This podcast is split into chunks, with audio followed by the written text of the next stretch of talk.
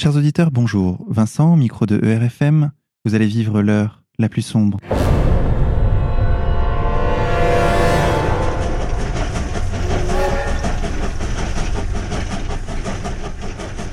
Chers auditeurs, en cette période de fête, ERFM a le plaisir de recevoir trois camarades d'égalité et réconciliation à l'occasion de la sortie du livre Contes, fables et légendes aux éditions Contre-Culture.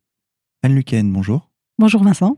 Tu es responsable éditorial Contre-Culture, donc c'est toi qui t'occupes de choisir les livres édités aux éditions Contre-Culture. Merci d'être avec nous aujourd'hui. Marie, bonjour. Bonjour. Alors toi, tu es illustratrice, la principale illustratrice des éditions Contre-Culture. C'est donc en partie grâce à toi que les livres Contre-Culture sont de beaux objets. Donc merci beaucoup et merci d'être avec nous aujourd'hui. Karima, bonjour. Bonjour. Alors toi, tu es une militante d'égalité et réconciliation. Tu aides, je crois, à la comptabilité de l'association. Tu nous en diras plus tout à l'heure. Merci d'être avec nous aujourd'hui. Et, chers auditeurs, comme chaque semaine, je suis accompagné de mon partenaire animateur Xavier de la rédaction d'égalité et réconciliation. Xavier, bonjour. Bonjour Vincent, bonjour à tous. Alors, chers auditeurs et chers invités, ce que je vous propose, c'est que nous parlions d'abord de votre parcours de militant au sein de l'association. Je sais que vous en êtes des membres importants, la cheville ouvrière d'égalité et réconciliation.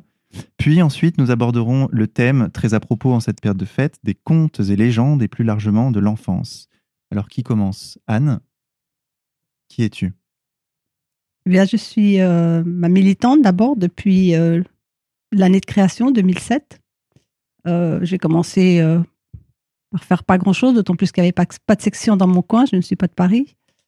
Et petit à petit, j'ai commencé à m'occuper de, bah, de la, du forum, de la modération, puis de correction sur le site. Et quand la maison euh, d'édition a été euh, créée, euh, on m'a demandé de faire d'abord des corrections, ce que j'ai fait longtemps, ce que je fais encore, et petit à petit de m'occuper du choix des livres, soit des manuscrits qu'on nous envoie, des manuscrits originaux, soit des livres anciens qu'on réédite. D'accord. Et ce choix euh, des livres que vous éditez aux éditions Contre-Culture, comment il, comment il se fait? Comment tu, comment tu fais pour sélectionner tel ou tel livre et au contraire rejeter tel autre euh? bah, concernant les manuscrits euh, originaux, bon, bah, évidemment, il y a déjà le thème, la ligne idéologique, l'intérêt du livre. par exemple, les romans sont rarement édités chez nous, sauf s'ils ont vraiment une, une portée euh, politiques comme les livres de Jacob Cohen, par exemple, qui sont des romans, mais qui ont, qui ont un message euh, euh, à, donner, alors que bon, un roman ou des poésies, c'est pas forcément exclu, exclu, mais c'est vrai que pour l'instant, on n'en a pas sélectionné. Quoi. Il y a la qualité, évidemment, de l'écriture. Des livres qui sont trop mal écrits, bah, ça sera difficile, même si on peut aider à l'écriture, à la réécriture de certains auteurs qui ont des choses à dire, mais qui n'ont pas forcément le la qualité euh, littéraire ou, d'écriture qui ont des fois un peu de mal. Donc, on peut des fois retoucher un peu, des fois plus, pour, euh, pour aider l'auteur à, transmettre son message euh, voilà, de manière plus agréable. Pour que les auditeurs aient une idée, en, proportion, en nombre, combien de, manuscrits vous recevez, je ne sais pas, disons par, par semaine ou par mois? Alors, les manuscrits originaux, c'est assez, c'est assez régulier. On en reçoit, je dirais, peut-être une dizaine par mois. Mais c'est vrai qu'il y en a beaucoup, malheureusement, très rapidement. Enfin, il n'y a pas besoin de lire très longtemps. D'abord parce que ça correspond des fois pas du tout. On sent qu'il y a des gens qui nous envoient des choses qu'ils doivent envoyer à toutes les maisons d'édition sans même se rendre compte que ça ne correspond pas du tout à, notre ligne éditoriale. Et puis, euh, il y en a qui sont, c'est vrai qu'il y en a qui sont vraiment euh, bah, c'est des fois même un peu difficile parce qu'on voit qu'il y a des gens, ils vont envoyer un mail avec, avec euh, on voit qu'il y a des espoirs derrière, qu'il y a eu quand même du travail. Et puis, bon, bah, le, manuscrit, il, est, il, y a encore, euh, il y a encore du boulot à faire de leur part pour arriver à, pouvoir être édité. Quoi. Mais euh, donc voilà, ça, c'est une part des fois un peu difficile quand il faut refuser, faire des mails de, de refus à des gens qui, on le sait, attendent quand même avec espoir une réponse et qui sera négative. Et puis heureusement, il y a aussi des perles. Il y a des gens comme, euh, eh bien, par exemple, le chant dans la fournaise qui nous a été envoyé comme ça et qui est un très bon, euh, un très bon manuscrit. Enfin, on, tombe des fois sur des, auteurs complètement inconnus et qui euh, nous proposent des choses de, grande valeur. Donc voilà, on les, on les choisit parce que c'est bien écrit, parce qu'il y a quelque chose à dire, parce que c'est quand même un peu dans notre ligne idéologique, parce qu'on a quand même une ligne. Hein. on n'est pas. Voilà, même si on ligne peut. Qui nous est reproché. Qui peut nous être reproché par le système. par le système, oui. Enfin, justement, on s'y accroche. Hein. J'ai une question en tant que directrice éditoriale des éditions Contre-Culture. Vous avez vu passer euh, tous les ouvrages qui ont été édités. Bien sûr. Est-ce que un vous a marqué en particulier? Et euh, si vous deviez en recommander euh, un aux auditeurs, lequel serait-ce? Oh mon Dieu, ça c'est difficile. Ça c'est vraiment difficile. évidemment, j'ai eu, un, j'ai eu un, une grande, grande histoire presque avec le livre de, de Gela Datsman parce que je l'ai traduit. Et je l'ai vraiment, suis vraiment plongée dedans. J'ai vraiment vécu avec pendant trois mois. Et ça m'a, il m'a beaucoup marqué. Heureusement d'ailleurs, parce que c'est un travail euh, important de traduire. Et j'ai vraiment, il m'a appris beaucoup de choses. Enfin, je l'ai vraiment, euh, c'est vraiment un livre qui m'a fait découvrir une, euh, toute une, toute une pensée qui est quand même celui de, quelqu'un qui a vécu euh, le sionisme de près et qui est pas seulement le sionisme mais le judaïsme aussi et qui a le livre c'est quel juif errant quel juif errant. Pardon oui je ne l'ai pas je ne l'ai pas cité. Euh, voilà après il y a évidemment des, grands classiques comme euh, comme la, conjuration antichrétienne de monseigneur de Lassus qui est aussi un, un livre assez fondamental bah, difficile à choisir, hein, parce que évidemment, on, on je ne vais pas dire qu'on ne choisit que de bons livres ou qu'on n'édite que des bons livres, mais un peu quand même, quoi. Forcément, puisqu'on les a choisis, c'est qu'ils sont quand même bons. Et voilà, mais. Euh, et c'est toi qui réalises également, je ne l'ai pas mentionné, la quatrième de couverture de chaque livre contre-culture. Oui, euh, sauf les premiers. Les premiers, euh, on, mettait parfois simplement une, un extrait du, du, livre. Mais assez vite, oui, j'ai eu envie de, bah, de dire, d'en dire un peu plus, quoi, d'expliquer un peu le, le livre et, présenter l'auteur. Donc, euh, donc je fais ça. Voilà. Bien, on reviendra vers toi tout à l'heure. Euh, Marie, donc euh, c'est toi qui illustres tous les livres dont nous parlons. Oui. Alors, ce travail d'illustratrice, est-il facile? Facile. Il est très plaisant en tout cas. Pas toujours facile. Parfois oui. Ouais. On sent dans, chacune, euh, dans chacune de tes, de tes œuvres euh, qu'il y a quand même beaucoup de travail. Ce sont des dessins qui sont euh, très artistiques, souvent qui portent un message en eux-mêmes. Toi, alors moi, je t'avais déjà posé la question en fait pour l'émission de, de l'AG, les auditeurs ont dû l'entendre. Mais est-ce que tu peux nous raconter un peu comment tu arrives à, à partir d'un livre que parfois tu n'as pas lu, tu me l'as, tu l'as avoué. Je l'ai confessé, oui. Comment tu arrives à créer euh, cette, euh, ce, dessin final? Alors, euh, le processus général, c'est, ça se passe avec Anne, qui, elle, a une connaissance du livre, l'ayant corrigé, travaillant beaucoup dessus. Elle, on communique ensemble sur le contenu du livre. Elle me donne des pistes, des éléments précis parfois. Et avec tout ça, j'essaye de sortir une, une synthèse, euh, une image parlante, euh, soit sur un détail ou un thème principal ou sur l'ensemble du livre. D'accord. Alors j'ai une question. Euh, c'est vrai que Vincent a souligné la qualité esthétique de tes couvertures et je voulais savoir si tu avais des influences, des artistes qui en particulier t'avaient marqué. Oui, moi j'aime beaucoup Alphonse Moucha. c'est ma référence. Est-ce que tu peux nous en dire plus? Moucha, c'était un artiste de la belle époque, un affichiste. tout le monde connaissait, vous tapez Moucha, M-U-C-H-A, et vous verrez tout de suite, tout le monde le connaît. Un style un peu art déco. Voilà, voilà, c'est ça. Très frais, très floral, féminin. Euh, voilà, des couleurs euh, particulières. C'est ça, c'est euh, à travers les couleurs que tu choisis. On remarque qu'il y a quand même un univers. Ce sont des, des couleurs, comment on pourrait les qualifier Pastel Pastel, ouais. Oui, je dirais des couleurs cassées. Cassées, C'est pas des couleurs euh, pures.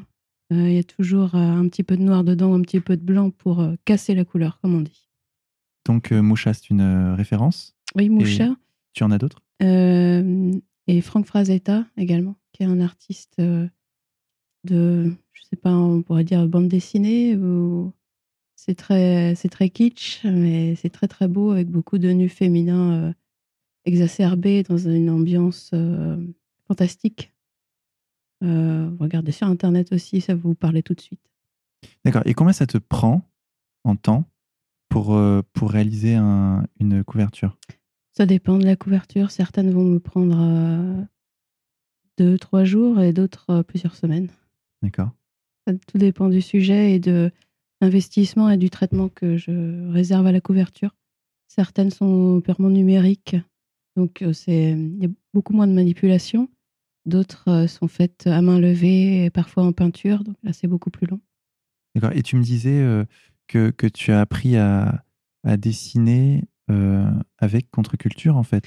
C'est-à-dire que j'ai toujours dessiné Ouais. euh, et j'ai laissé ça de côté pendant une dizaine d'années. Et à la naissance de mon fils, j'ai décidé de reprendre ça pour ne, ne pas regretter, ne pas regretter ce côté de ma vie. Je voulais pas devenir secrétaire. Je l'avais envisagé à un moment aussi pour euh, gagner ma vie euh, plus sereinement.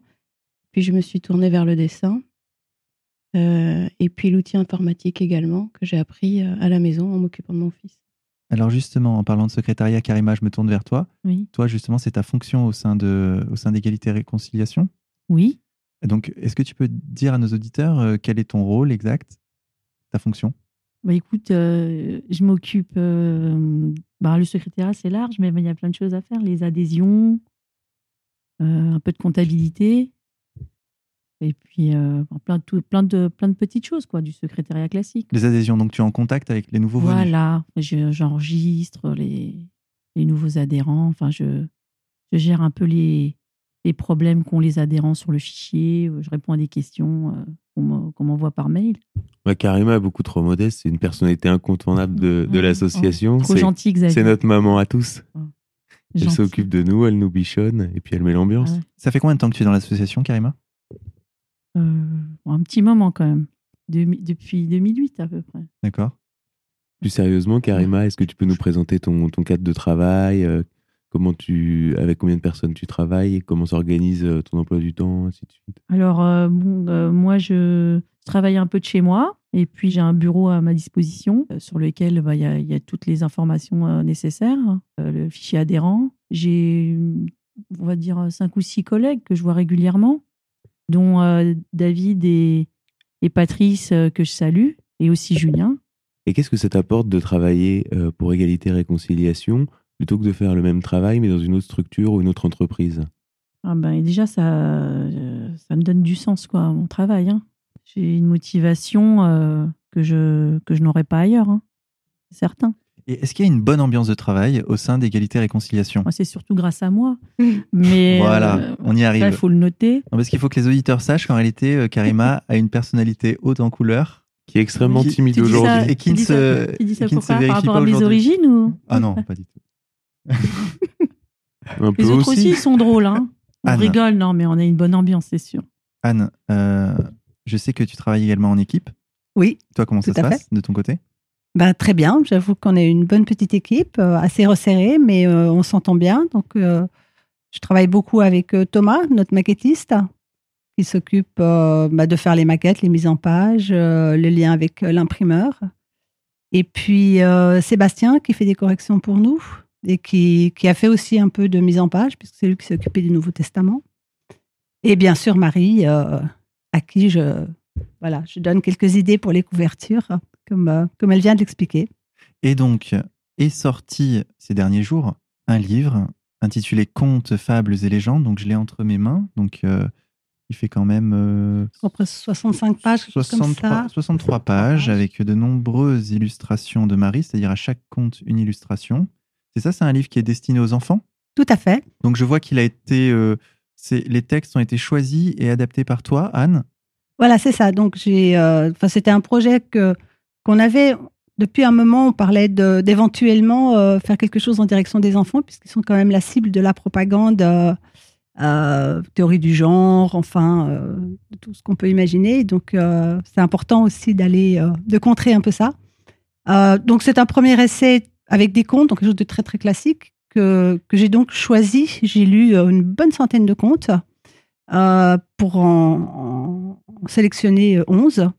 Avec euh, comme idée, c'était vraiment de trouver des contes qui avaient une, morale à la fin, qui, po- qui portaient un message, parce qu'il y a certains contes qui sont, qui sont, qui sont sympas, mais il faut, bien voir aussi que le conte était aussi le, euh, ce qu'on se raconte le soir quand les soirées sont longues, quand on se réunit, on se tient chaud ensemble et on sent vraiment dans certains contes, et on voit très bien que c'est en général dans les pays où les soirées sont froides et longues, euh, que qu'on fait le conte digresse, euh, on voit que les conteurs, puisque le conte est vivant, le conte est toujours, euh, le, le, conteur s'approprie le conte et qu'il y a comme ça des, des, finalement des, des, contes qui vous promènent dans une, euh, une, histoire un peu fantasmagorique et euh, qui, à la limite, n'a pas vraiment de début, de fin, ou des fois, on aurait presque envie de dire ni queue ni tête, parce qu'il n'y a pas vraiment de morale, euh, il y a des, des, des, des tas de choses un peu incroyables qui arrivent, des lutins, des dragons, des choses comme ça.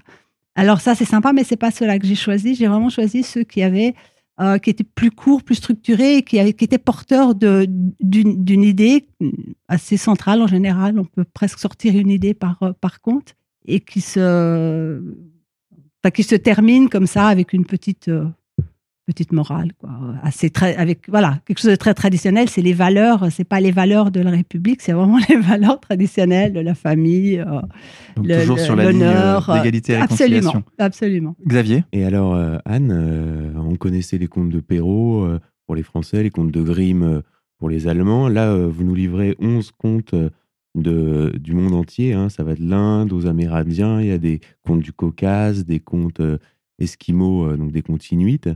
Euh, et, ce qui est euh, très euh, frappant à la lecture de, cet ouvrage, c'est à quel point les valeurs véhiculées, justement vous parliez de la morale, sont universelles. C'est ça, c'est vraiment des, des, valeurs qui sont, qui sont fondamentales, des valeurs très basiques, mais qu'on a des fois un peu oubliées et qu'on retrouve absolument au quatre coins du monde. D'ailleurs, il y a certains contes qu'on retrouve les mêmes, aussi bien en Afrique que dans le Caucase, avec évidemment des petites différences qui tiennent à la, couleur des pays, enfin, je veux dire, à la, aux traditions, le nom des personnes. Il y aura des petites différences euh, qui, viennent du cadre géographique dans lequel le conte s'inscrit. Mais sinon, l'histoire est vraiment la même. On retrouve, peut-être parce que les contes ont, voyagé aussi, euh, je veux dire, avec les, les gens qui, qui eux-mêmes voyageaient. Donc ça s'est propagé. Et, et aussi parce que finalement, ces, ces, valeurs euh, fondamentales, on les retrouve partout. Et elles sont. Euh, euh, voilà, elles sont. et c'est des valeurs qu'il faut défendre aujourd'hui. Absolument. comme Absolument. Vous le disiez, elles sont mises en difficulté aujourd'hui par ce qui est proposé à la jeunesse, notamment via des dessins animés ou, ou, une, ou des produits qui, sont, qui vont à l'encontre justement de ces valeurs. C'est ça, et c'est très important justement de commencer, euh, avec les enfants, parce que c'est quand même les choses, des choses dont on se rappelle. Euh, je pense que tous ceux qui ont lu ou à qui on a lu des contes quand ils étaient enfants ont certainement euh, en tête, en mémoire, certaines, certains contes, peut-être certaines morales qui les ont accompagnés toute leur vie. Enfin, je sais que moi j'en ai, par exemple, et, c'est quelque chose qu'on n'oublie pas. Enfin, il n'y a pas seulement, bien sûr, il y a le, rapport avec la mère dont on parlera peut-être plus tard mais il y a aussi ce message qui a été donné et qui peut euh, s'inscrire assez profondément quand même dans la tête d'un enfant. Et, le rapport au livre et C'est-à-dire un enfant à qui on a lu est un enfant qui lira Certainement, qui lira, qui, euh, qui, qui, euh, qui, pensera peut-être un peu plus par lui-même et puis qui peut-être un jour écrira aussi, parce que pour, pour écrire, il faut lire d'abord. Alors, je crois qu'autour de la table, on a trois mères de famille. Je crois que Anne, ça, n'a pas, ça, a été déterminant dans votre choix de, publier euh, ces contes et légendes. Oui, tout à fait. D'ailleurs, ils, viennent tous de, livres que j'ai puisés dans les bibliothèques de mes enfants, euh, qui, ont, euh, qui ont beaucoup de livres, dont des contes. Et, donc, voilà, j'ai quatre enfants qui sont maintenant grands, parce que la dernière a 15 ans, l'aînée a 24 ans. Et, donc, ça, disons que les contes ont vraiment fait partie, tous les livres en, général, mais vraiment les contes, c'est quelque chose qui est... Euh, parce que le conte est intemporel, le conte, c'est euh, c'est quelque chose qui revient, euh, qui relie les parents avec les enfants, les grands-parents, c'est quelque chose qui, qui lie les générations verticalement, qui ont lié verticalement, mais même plus profondément que simplement la famille, parce que c'est quelque chose qui lie les gens d'aujourd'hui à nos ancêtres, à, des gens qui ont vécu. À la, voilà, exactement. Donc c'est un lien qui est aussi bien vertical que horizontal parce que le, le conte c'est aussi euh, puisque justement on voit que aux quatre coins du monde, il y a la même, euh, la même, les mêmes valeurs finalement, la même morale qui, qui, apparaît. Euh, c'est aussi un lien horizontal dans le monde parce que parce qu'il y a cette, cette universalité, on va dire, de, de, certaines, certaines valeurs, certains préceptes. Et voilà, je trouve vraiment que le conte, j'aurais un peu envie de dire, sans vouloir euh, blasphémer, enfin, j'espère que, que pour moi, le conte est un peu au monde païen ce que la parabole est, est aux chrétiens. Voilà, ça a presque la même force. Enfin, voilà. Karima? Oui. Toi aussi, tu, tu es mère de famille? Est-ce que tu, Effectivement. tu lis des contes à tes enfants? Bah, J'essaie. Hein. Oui, j'essaie de leur lire des contes euh, et je compte bien leur lire euh, ceci, là, Contes et légendes qu'on va éditer à Contre-Culture, qu'on a édité, parce que c'est des contes du monde entier et, euh, et je trouve ça super bien. Je vais poser une question simple. Quelle est la différence entre les contes, les fables et les légendes? Alors, je ne suis pas une spécialiste des, ni des contes, ni des fables, ni des légendes, mais pour moi, il me semble que la légende euh, veut expliquer quelque chose du monde. Son origine, euh, une, une, comment dire, une, une, quelque chose de... Euh, Mythique non, une, non, une caractérisation, une caractéristique du monde, voilà. Euh, par exemple, le, le, premier ici qui parle de la, du fait que les hommes sont mortels, voilà, ça c'est une caractéristique du monde, des hommes, et c'est une légende qui va le raconter. Donc la légende, elle, a, elle, elle, elle s'apparente peut-être plus au mythe. Euh, il y a quelque chose de, fondateur, alors que le conte est une histoire qui va porter une, une morale, mais pas toujours, puisque des fois, euh, comme je disais tout à l'heure, il y a des contes qui sont vraiment plus euh, fantastiques où on, se promène comme ça dans un monde un peu peuplé de, lutins, de dragons, et qui n'a pas forcément de morale, mais c'est des, il n'y a, pas d'explication du monde. Il y a une morale, mais il n'y a pas d'explication du monde.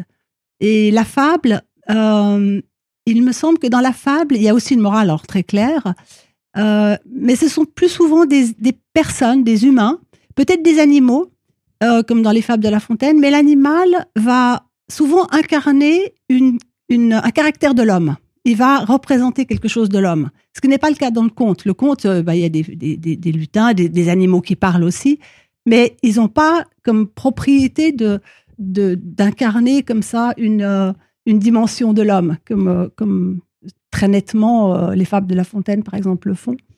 Euh, et dans, les fables du Moyen Âge, il y a parce que souvent les fables, en tout cas en France, sont datées du Moyen Âge. En tout cas, il y, a, une caractéristique dans le Moyen Âge des fables, ou alors ça sera vraiment, d'ailleurs il y en a une dans ce, dans ce livre que j'ai choisi, qui est, où ça, met en, en, en scène ben, de, un monsieur, euh, un cerf, sa femme, et puis le, curé. Il n'y a, pas, il y a rien de fantastique dedans. Dans le conte, il y a souvent quelque chose de fantastique, mais ça peut être simplement parce que parce que l'homme va partir sur le dos d'un oiseau ou il va euh, traverser la mer en trois enjambées. C'est pas forcément. Euh, euh, il y a souvent, il n'y a pas de Dieu non plus. Il n'y a pas dans les contes, alors que dans la légende, justement, et, et, si on fait un pas de plus, on arrive dans la mythologie. Là, il y a, il y a un Dieu ou des dieux, quoi, en général des dieux qui, euh, qui sont à l'origine. Donc euh, voilà, sans être spécialiste, j'espère que j'ai pas dit des bêtises, mais c'est un peu comme ça que je le ressens. C'était très bien, Marie. Oui, bah, Donc, je, je rejoins Anne. Tu, tu, es la, tu es la mère euh, d'un petit garçon. Oui. Est-ce que tu, toi aussi, tu, tu lui euh, lis des contes parfois, ou est-ce que tu le laisses devant la télé toute la journée? euh, Non, c'est depuis, depuis toujours. Euh, tous les soirs, il a une histoire. Ah. même si on est fatigué, il a une histoire chaque soir. Ça peut être euh, des contes ou euh, avant c'était des petits livres euh, pour les tout petits illustrés. C'est un petit moment euh, le soir avec l'enfant, très important que pour lui et puis pour les parents, euh, inoubliable et euh, formateur. Voilà, c'est une tradition. Mes parents m'ont lu aussi des histoires quand j'étais petite, à moi et à mon frère ça fait partie de la culture euh, familiale et euh, c'est très très important. Est-ce qu'il y a une histoire en particulier qu'il affectionne et qu'il te redemande euh, souvent de, de, relire? Alors non. Euh, là pour les contes, ce qui est rigolo, c'est que je lui ai lu les contes euh, que nous éditons là, chez Contre-Culture. Euh, au moment de la lecture, il était assez dissipé, mais plus tard, il m'a demandé de les lui raconter euh, de mémoire. Et euh, là, il a vraiment accroché. Et c'est c'est comme c'est vraiment l'oral qui compte plus que la lecture. Alors là, on ce c'est ça, on en vient à un thème très important sur la question des contes, c'est qu'en fait, l'oralité est extrêmement importante et que de d'elle dépend finalement le- l'immersion de, de l'enfant dans l'histoire racontée. Alors moi, ce que, ce que je propose à nos auditeurs, peut-être, c'est de, c'est de, de raconter un conte, justement, de, de ce livre, de ce recueil de contes que tu as choisi, euh, Anne. Alors, Ça va être de la lecture plutôt. tu, Comme tu- ça, au pied levé. tu veux essayer? Bah, Je peux essayer et puis, euh, et puis d'autres peuvent finir. hein. Peut-être le conte du Tibet.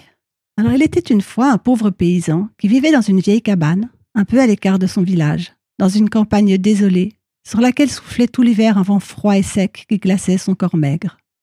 Il avait beau travailler, il n'avait jamais un sou devant lui, et chaque jour il se demandait comment il allait vivre jusqu'au lendemain. Un jour qu'il était allé ramasser du bois dans la forêt, et qu'il avait fait un bon feu dans sa cheminée, il eut l'idée de profiter de cette chaleur pour faire germer un pépin de melon. Il fit un tas de terre devant l'âtre, il planta le pépin, arrosa le tout, surveilla les possibles maladies et en éloigna les insectes.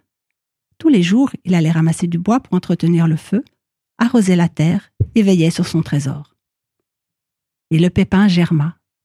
Deux feuilles, quatre feuilles, une tige, une fleur, et pour finir un fruit si beau, si gros et qui sentait si bon que notre pauvre air se dit qu'il ne pouvait être mangé que par l'empereur. Un si beau melon en plein hiver, il m'en donnera sûrement un bon prix, se dit-il. Et il alla dans le froid et dans le vent, apporter son melon chez l'empereur. Celui-ci le reçut avec amabilité et lui demanda, curieux, L'as-tu cultivé toi-même Oui, Votre Majesté, répondit notre paysan. Hum, parfait. Et tu as réussi à le faire pousser par un hiver si froid Oui, Majesté. Hum, parfait. Et ceci juste pour me l'amener Oui, Votre Majesté, répondit encore le paysan. Parfait, répéta lui aussi une fois encore l'empereur, en prenant dans ses mains le melon. Puis, d'un hochement de tête, il signifia à son interlocuteur qu'il pouvait se retirer. Le pauvre paysan sortit du palais les larmes aux yeux. La faim tiraillait son ventre et le vent glacé fouettait son visage. Alors qu'il passait devant une auberge sans presque la voir, une voix le héla. Hé, toi, ne veux-tu pas de bons petits pâtés farcis? Le pauvre gars ne se fit pas prier. Il entra dans l'auberge et s'assit à une table sur laquelle l'aubergiste eut tôt fait de poser un plat rempli de petits pâtés farcis à la viande. Il avait si faim qu'en un rien de temps il avait tout englouti. Il leva les yeux vers l'aubergiste, qui était resté là à le regarder manger avec tant d'appétit, et lui demanda Les as-tu préparés toi-même Bien sûr, répondit l'aubergiste. Hum, parfait. Et tu as réussi à trouver une viande aussi tendre en cette saison? Comme vous le voyez. Hum, parfait. Et tout ceci juste pour ceux qui passent là-devant? demanda-t-il encore en désignant la rue où lui-même marchait peu de temps auparavant. Oui, pour eux, répondit encore l'aubergiste. Hum, parfait, approuva une dernière fois notre paysan en se levant et en se dirigeant vers la porte. Hé, reviens, tu n'as pas payé l'interpella le tenancier en l'attrapant par le bras. Mais le pauvre air n'avait pas un sou pour payer son repas. Alors, voyant qu'il ne pourrait rien en tirer, l'aubergiste l'emmena chez l'empereur pour que celui-ci le juge pour grivellerie et le condamne à réparer ses torts. L'empereur, entendant cela, réprimanda le pauvre gars. Comment pouvez-vous prendre à autrui une nourriture que vous ne pouvez pas payer? lui demanda-t-il. Pensez-vous qu'il suffise de dire parfait et de s'en aller pour être quitte Pardonnez-moi, Votre Majesté, j'ai du mal comprendre la leçon que vous m'avez donnée. Ce matin, je suis venu vous porter un melon, si difficilement cultivé pendant l'hiver dans ma pauvre cabane. Et après l'avoir pris dans vos mains, vous m'avez renvoyé en me disant simplement Parfait. J'ai donc cru que c'était là la nouvelle monnaie du pays, qu'il suffisait d'un ou de quelques parfait pour s'acquitter de ses dettes. Alors l'empereur, tout honteux devant ce misérable à qui il avait reproché de ne pas avoir payé son écho alors qu'il ne le pouvait pas, tandis que lui, l'empereur qui le pouvait au centuple, avait été le premier à ne pas le faire. Paya l'aubergiste de ses petits pâtés farcis et récompensa richement l'indigent pour sa leçon. Être au-dessus des autres oblige à donner l'exemple. On ne peut pas dire une chose et faire autrement. Merci beaucoup Anne pour cette lecture. On a donc là un message euh, fort, suivant lequel les, les puissants doivent donner l'exemple C'est ça, aux plus humbles. c'est ça. Donc ce message est destiné aux, aux enfants et justement est une forme de, de résistance dans un monde où finalement les valeurs... euh, Oui, sont- où nos dirigeants ne donnent pas toujours l'exemple. Voilà. Et Et euh, le deux poids, deux mesures euh, Donc est là- souvent la règle. c'est ça, donc là, les, Voilà. les, les contes et les histoires racontées aux enfants qui, comme on le disait tout à l'heure, portent un message euh, en général qui tend vers le bien et vers, le, vers la justice, vers l'amour, vers la- vers Oui, fraternité. Il y oui. a beaucoup de thèmes qui sont abordés dans les, dans les contes que, que tu as sélectionnés. J'ai noté la mort, la maternité, les rapports hommes-femmes, tout à euh, fait. le rapport aux, aux aïeux, aux anciens. Oui, Euh, oui, oui. Il y en a un très beau là-dessus. Oui. Le respect des humbles. Le respect des humbles. Voilà. Donc, le- Finalement, raconter un conte aux enfants est une forme de résistance. Oui, tout à fait. Surtout aujourd'hui, puisque c'est euh, de, leur, leur donner une sorte de ligne de conduite, quelque chose euh, qui, une fois de plus, je pense, va les accompagner toute leur vie. Euh, parce que le conte a quelque chose d'assez fort. D'abord parce qu'il est souvent répété. Euh, on les lit, on les relit. Et, euh, et on, on- peut garder certaines, bon, on en oublie certains, mais euh, certaines morales peuvent être gardées toute la vie et, et, et être presque une ligne de conduite parfois. Enfin, je ne sais pas si, euh, si, c'est vrai pour vous. Enfin, moi, j'ai vraiment des contes que j'ai connus petites. Je me souviens, par exemple, d'un d'un conte qui devait être russe, je crois, qui, euh, racontait l'histoire d'une petite fille qui, euh, je ne sais plus pourquoi, devait trouver la maison de la sorcière. Enfin, la sorcière qui donc habitait dans une maison. Et après avoir traversé trois fois trois forêts, montagnes, etc., comme il y a souvent dans les contes, elle a enfin vu la maison de la sorcière. Et elle a repris espoir, elle a commencé à avancer un peu plus vite. Et au fur et à mesure qu'elle avançait, elle voyait la maison de la sorcière reculer, reculer, reculer. Et, et c'était, elle avait l'impression qu'elle n'arriverait jamais, puisqu'elle avait beau faire des efforts, elle avait beau marcher le plus vite qu'elle pouvait, la maison reculait. Et à la fin, je ne sais plus, en tout cas, elle arrive à la maison de la sorcière, je ne sais plus comment. Mais ça, c'est quelque chose qui m'a vraiment euh, marqué toute ma vie.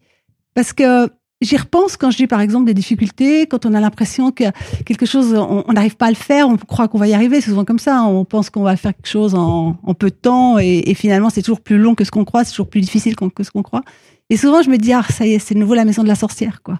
Mais je sais qu'au bout, je vais y arriver, parce que, et, et parce que voilà, de savoir que ça a été mis dans un conte, ce sentiment-là a été mis dans un conte, que d'autres l'ont vécu, que ça a été euh, incarné, que ça a été, ça donne un nom aux choses, ça donne, ça donne une présence, encore une réalité qui fait que finalement, euh, on, est moins seul à vivre son, problème, sa difficulté, enfin, je sais pas. On se rattache à quelque chose qui est, qui est plus grand que soi, quoi, qui est un peu universel, et puis ça, ça fait du bien.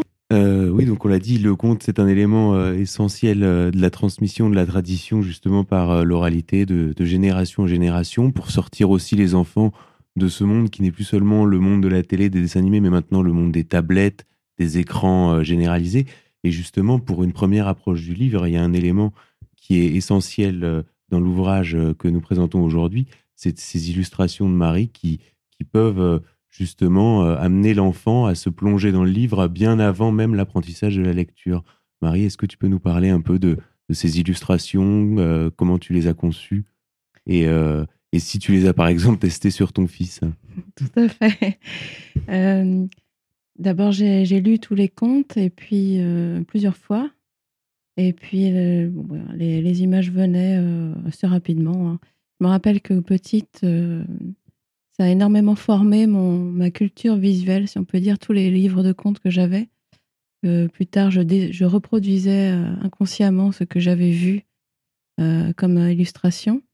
Donc, j'ai vraiment tenu à faire un travail euh, de qualité et ne pas trop orienter le dessin non plus vers quelque chose de trop stylé, trop personnel, mais plus réaliste pour que tous les enfants puissent euh, se l'approprier. Et, je sais aussi que les enfants euh, aiment, être- pris au sérieux, c'est-à-dire que certains illustrateurs ont tendance à penser que quand on s'adresse à un enfant, on peut faire euh, du maladroit, du simple, euh, du simpliste. Et c'est une erreur, je pense. Ils sont à la limite beaucoup plus exigeants même que les adultes. Oui, tout à fait, tout à fait. Et c'est sous-estimer les enfants que de faire des raccourcis, euh, même au niveau du dessin, où l'on pense que tout est permis, alors qu'il y a une exigence aussi. Et, ça permet, c'est une base pour eux, je pense, euh, qui leur permet de faire fonctionner leur imagination à eux, euh, sans trop les orienter, mais en leur donnant une piste, une sorte de début d'univers. On voulait aussi profiter de l'occasion avec Vincent d'avoir, une fois n'est pas coutume, trois mères de famille dans cette, euh, dans cette émission pour avoir justement votre avis sur la difficulté d'élever des enfants aujourd'hui euh, dans, le, dans le monde moderne. Alors, euh, chacune à votre tour, on voudrait un peu vous écouter là-dessus et puis même des recommandations que vous auriez à donner et les écueils auxquels vous avez été confrontés. Alors, ne jamais nourrir les enfants après minuit, déjà. Non, bah, bah, déjà, pas trop d'écran, quoi. Essayer de d'éviter trop les la télévision quoi même si ça c'est mon gros problème moi j'ai des enfants c'est de de pas d'éviter qu'ils soient trop devant la télé les écrans internet mais c'est vraiment difficile hein.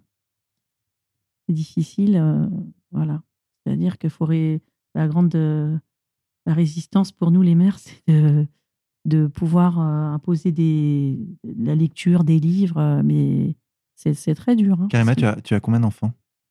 Plusieurs. J'en ai quatre. Quatre enfants. Voilà. Une famille nombreuse déjà. Oui. Et tu as une télé chez toi encore? Oui, j'ai une télé quand même. Anne? Ah non, moi j'ai pas de télé. je l'ai jetée il y a 16 ans. Non, non, j'avoue que la télé aurait été pour moi plus que quelque chose de trop, ça aurait été un ennemi parce que je, j'ai eu la télé quand j'étais seule, étudiante, voilà, parce que ça peut. Bon. Mais à partir du moment où j'ai eu une famille, je la voulais pas parce que c'est d'abord ça devient le, point focal de la famille, c'est affreux. Et les gens ne se réunissent pas pour euh, se voir, pour euh, regarder ensemble dans la même direction, on va dire. Mais enfin, bon, quelle direction, quoi. Et en plus, c'est un. Enfin, moi, je l'ai vu un peu chez d'autres familles que j'ai pu connaître. Euh, avant d'avoir moi-même mes enfants, c'est que finalement la télé est allumée parce qu'il y en a un qui veut regarder quelque chose et comme ça prend toute la place, aussi bien visuelle qu'auditive, tout le monde regarde ça alors que la plupart n'auraient jamais allumé ce truc-là, quoi. Mais comme c'est allumé, ben, tout le monde se plante devant. Puis après, ben, il y a l'émission de l'autre, euh, celle qui veut regarder son feuilleton, l'autre qui veut regarder son match. Et finalement, tout le monde regarde tout.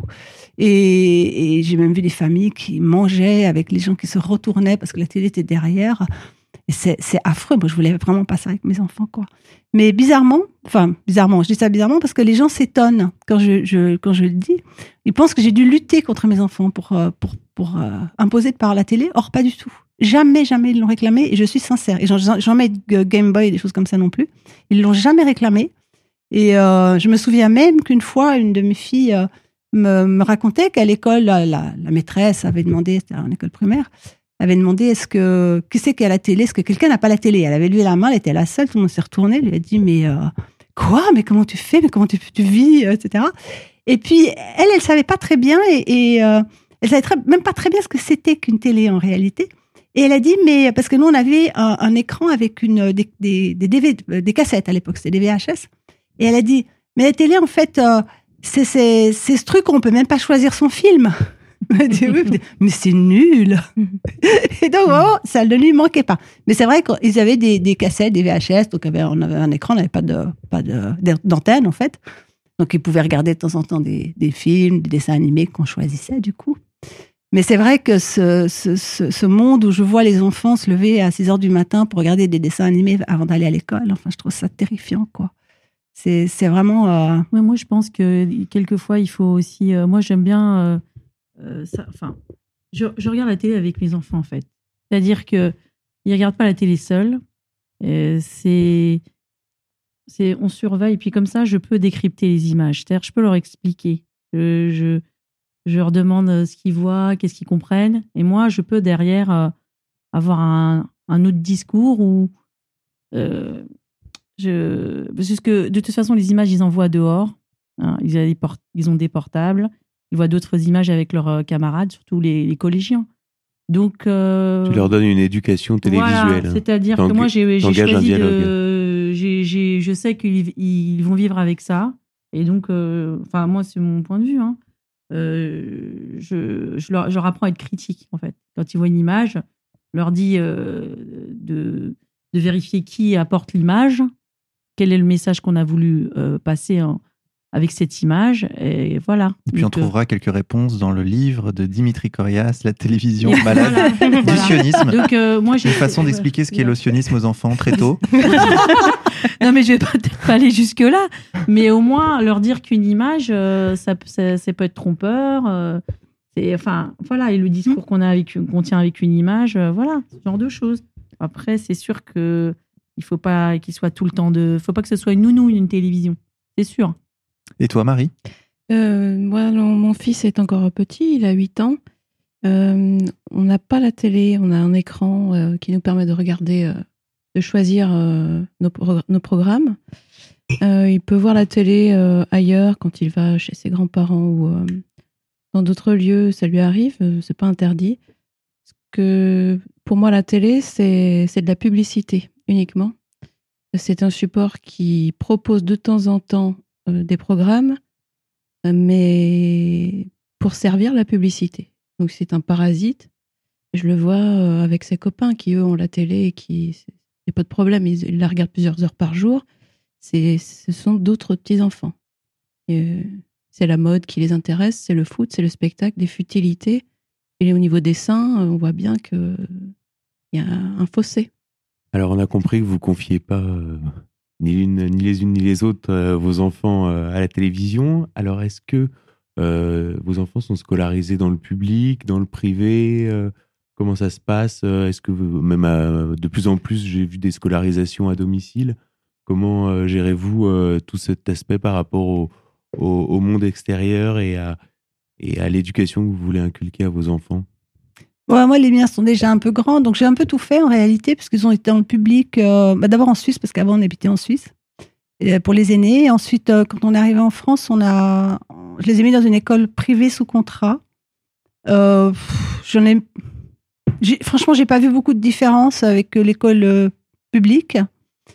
Et hum, ce qui fait que les, la plus jeune a, a intégré l'école du village, qui était très bien finalement, parce que c'est une toute petite école. Et ça, c'était très sympa. La je- communale. oui, voilà, avec deux classes qui fait tous les niveaux et c'était euh, campagne. Enfin, ça, c'était bien. Finalement, c'était peut-être la meilleure expérience. Et, euh, et ensuite, ça a été le collège. euh, Ben, les aînés plutôt donc dans cette école euh, euh, privée sous contrat, euh, les deux autres euh, dans le public. Et maintenant, j'en ai trois qui sont déjà à l'université et la dernière qui est rentrée au lycée public. Voilà. Marie? Sur Euh, l'école Alors moi, j'ai juste une petite remarque, je parle sous votre contrôle. Il me semble qu'en ce moment, dans l'éducation nationale, ils cherchent à introduire l'utilisation des tablettes de façon massive.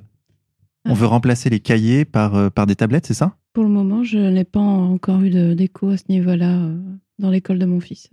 D'accord, mais toi, c'est une école... C'est euh, une école privée catholique, mais Ouais. sous contrat. Donc, euh, D'accord. Et, et- et autre point aussi, euh, qui a fait polémique il y a plusieurs mois, c'est euh, la théorie du genre? alors, moi, j'habite dans un village de moins de 5000 habitants. Ouais. Euh, mon fils est à l'école donc euh, du village. et C'était quasiment inexistant en fait. Je- J'ai l'impression d'être la seule. J'ai eu l'impression d'être la seule à, à réfléchir à la question. J'ai j'ai un petit peu conversé avec le directeur de l'établissement puisque j'ai retiré mon fils une fois par mois pendant quelques temps? Euh, mais il semblait ne pas, ne pas prendre la mesure euh, de, de ce phénomène. Donc pas de théorie du genre euh, dans les programmes euh, de ton qu'a eu ton non, fils? je n'ai pas vraiment constaté ça. Non, non, je Non n'ai plus. pas. Non, j'ai pas, j'ai pas D'accord. eu vent de ça. hein. D'accord. Anne, peut-être pour nos auditeurs, rappeler Bah. Cette histoire de théorie du genre. Qu'est-ce que c'est Qu'est-ce que qu'est-ce que ça impliquait Ben, c'est l'idée finalement que le, c'est l'extension de l'idée de Simone de Beauvoir, on ne naît pas fille, on le devient. Mhm. Et, et que finalement, si on, on- si on éduquait les enfants exactement de la même manière, ils pourraient choisir s'ils se sentent plutôt garçon, fille, euh, neutre maintenant, pourquoi pas. changé au cours de leur vie, euh, voilà, et que c'était que finalement le, le, le, genre était à différencier du sexe biologique et que le genre était quelque chose qu'on ressent et que que c'est parce qu'on oblige les enfants, qu'on les met dans des carcans qui sont euh, en adéquation avec leur sexe biologique, qu'ils vont devenir filles ou garçons, alors qu'en réalité, si on les laissait libres, euh, et que, alors évidemment, les, jusqu'aux boutistes de la théorie du genre vont jusqu'à, il y a eu des exemples en Suède, par exemple, de gens qui donnent des prénoms neutres à leurs enfants, voire même qui ne disent pas à leur, euh, à pas seulement à leur enfant, mais à leurs amis, le sexe de l'enfant, euh, qu'ils l'habitent de façon très neutre pour que l'enfant n'ait pas d'influence et qu'il soit euh, comme s'il allait générer comme ça, euh, sui générer, il allait euh, sortir ça, son genre tout seul, quoi, mm. sans modèle, sans rien, euh, tomber comme ça. Et, et, et, et, voilà, enfin, je crois que même la Suède est en train de revenir un peu euh, en arrière quand même. C'est l'aboutissement de ce processus. on est parti de l'égalité devant la loi pour arriver à l'indifférenciation généralisée entre les sexes, entre voilà. les cultures, et qui justement, l'indifférenciation généralisée, euh, n'est pas euh, l'universel, justement, puisqu'on ouais, parlait des fait. contes, l'universel, ouais, ouais. on le retrouve dans le conte, et on n'est pas dans une indifférenciation. Absolument pas. Alors, absolument pas. Au contraire, tout est très genré dans les, les contes. Voilà. il, y a, des garçons, il y a des princes, des princesses euh, qui sauvent les princesses, et les princesses sont, sont faibles et belles. C'est pour ça que les enfants aiment ça, Mais bien sûr, mais bien sûr. C'est des modèles aussi. Le conte est fasciste. Si on prend la grille de lecture euh, d'extrême ah, gauche. Des, gauchistes, absolument. Les enfants sont fascistes. Le conte est fasciste. La grammaire est fasciste. La langue est fasciste. C'est quand même, c'est quand même non, un slogan qui existait, quoi. Au niveau du genre, au niveau, au niveau du genre, ça ne marche pas, ça ne prend pas sur ouais. les enfants. Au niveau des notes, l'abandon des notes, ça ne marche pas non plus, puisque euh, maintenant ils ont des, des smileys, comme on dit. Donc ça, c'est une réalité. C'est une oui, réalité, tout à fait. Oui, moi, je l'ai déjà vu il y a 10 ans avec mes enfants, des, des, des smileys, des petits bonhommes de couleur. Ça, ça ne les empêche ouais. pas de compter leur nombre de smileys, savoir qui en a le plus. Donc, euh, ils ouais, il s'auto-évaluent, euh, ils s'attribuent se, se, ils des notes indirectement. Ils en ont besoin. C'est primordial. Karima? Oui, c'est ça. Moi, je suis d'accord avec elle. Ils ont besoin de... Ils, ont... ils s'auto-évaluent. Hein. Si, si on ne les évalue pas, ils ont besoin de savoir... Euh que ça leur travail, ce que vaut, enfin ce que vaut leur travail. Et voilà. que quelques exemples émergent ouais. parmi eux, que qu'il y ait des bons, que voilà. ce soit pas forcément euh, un traumatisme pour les moins bons, pour les apprenants, comme on dit, et euh, avec tout ce langage hypocrite qui se met en place et, euh, et cette négation des, des réalités que les enfants ont compris depuis très longtemps et qui ne les traumatisent pas. Oui, d'autant plus que l'évaluation, c'est pas seulement l'évaluation par rapport aux autres. C'est ça qu'on veut nous faire croire mmh. que c'est méchant parce que ça veut dire lui, il est mieux que lui, etc. C'est aussi l'évaluation de soi au fil du temps, voir si on a pu évaluer, évoluer, si on a pu faire mieux que la fois d'avant et ça, se donner des buts, se dire, bah là, j'ai eu 12, euh, j'aurai 14. Enfin, c'est, et ça, c'est aussi, c'est pas la seule motivation, bien évidemment, mais ça permet aussi de mesurer l'effort le, le, accompli. La, ça une récompense quelque part. C'est un but, une récompense. Enfin, je pense. Et, en plus, je trouve qu'il y a une très grande hypocrisie parce que finalement, on vous dit, il faut pas de notes, tout le monde paraît, tout le monde a gagné, etc. Euh, et en France en particulier, c'est vraiment un pays où à la fin de la fin, après vous avoir raconter toute votre enfance qu'il n'y avait pas de notes, qu'on n'allait pas vous discriminer, qu'il fallait pas faire de hiérarchie, eh ben on vous met des concours partout.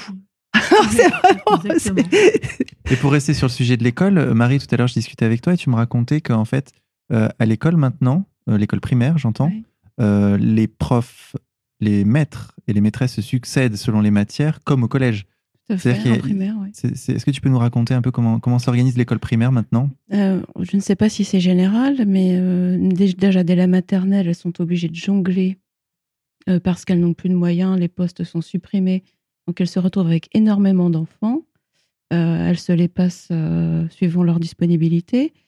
Ensuite, en primaire, là, cette année, mon fils, par exemple, a deux maîtresses attitrées et se partagent la semaine, plus une pour une telle matière, plus une autre pour l'histoire. Enfin, euh, les, classes sont regroupées, ce qui fait qu'on les rend euh, euh, souples, flexibles, comme dans le monde du travail.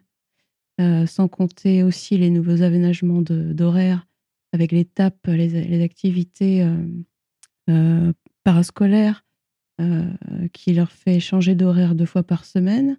Alors qu'avant, moi, en primaire, je me rappelle, c'était tous les jours les mêmes horaires, la même maîtresse, une stabilité. Maintenant, ils doivent euh, s'adapter. Un jour sur deux, c'est pas, je finis pas à la même heure. Euh, j'ai pas la même maîtresse. Euh, mon fils ne participe pas à ça. C'est-à-dire? Il, n'est pas inscrit aux, aux, activités euh, mises en place depuis l'année dernière. Qui sont des activités d'ailleurs très floues Complètement, parce que on ne sait pas si les gens sont, sont formés. Enfin, je n'ai pas été voir en détail de, dans mon village comment ça se passe, mais je pressens déjà que ça ne sera pas, la qualité ne sera pas au rendez-vous. Euh, voilà, et puis je, préfère que mon fils rentre à la maison pour euh, passer du temps dans le jardin, par exemple, ou avec ses, animaux. C'est très important, ça aussi, la nature pour les enfants. Euh, quand, on peut leur offrir ça, c'est fondamental. Plutôt que de le voir enfermé à redécouvrir les activités qu'il faisait en maternelle alors qu'il a 8 ans. Sur le goût, l'odorat, les jeux de société. voilà. Alors pour conclure euh, cette émission qui est tournée largement autour de l'enfance, euh, je voudrais aborder la question de Noël. Donc euh, je crois que vous allez toutes les trois passer Noël en famille. Et justement à ce propos, Karima, je crois savoir, je trahis pas de secret en disant que vous êtes musulmane. Est-ce que vous fêtez Noël malgré tout? Alors, bah, de toute façon, j'ai de la famille qui fête Noël, donc parce que je, on n'est pas tous musulmans, donc on fait un repas, quoi. On fait pas un réveillon. Voilà, voilà. on fait un bon repas avec la famille. Euh, voilà. Maintenant, je peux pas dire qu'on a la petite crèche avec Jésus. Et... Qu'est-ce que tu as prévu pour cette année? Eh ben, de la bûche halal. non, mais comme tout le monde, des, des, des, trucs sympas à manger, quoi. Du saumon, euh, voilà.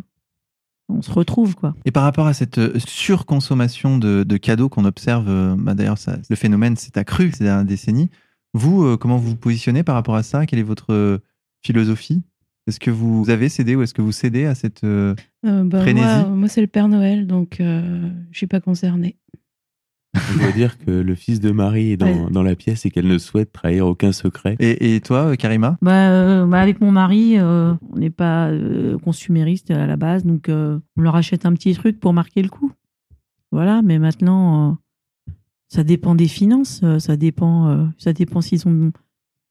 Parce que bon, nous, on fête Noël, euh, enfin, c'est pas vraiment une fête religieuse pour nous, donc on n'a pas, pas d'obligation spéciale. Donc, euh, on leur achète un petit cadeau pour, euh, pour faire comme les copains.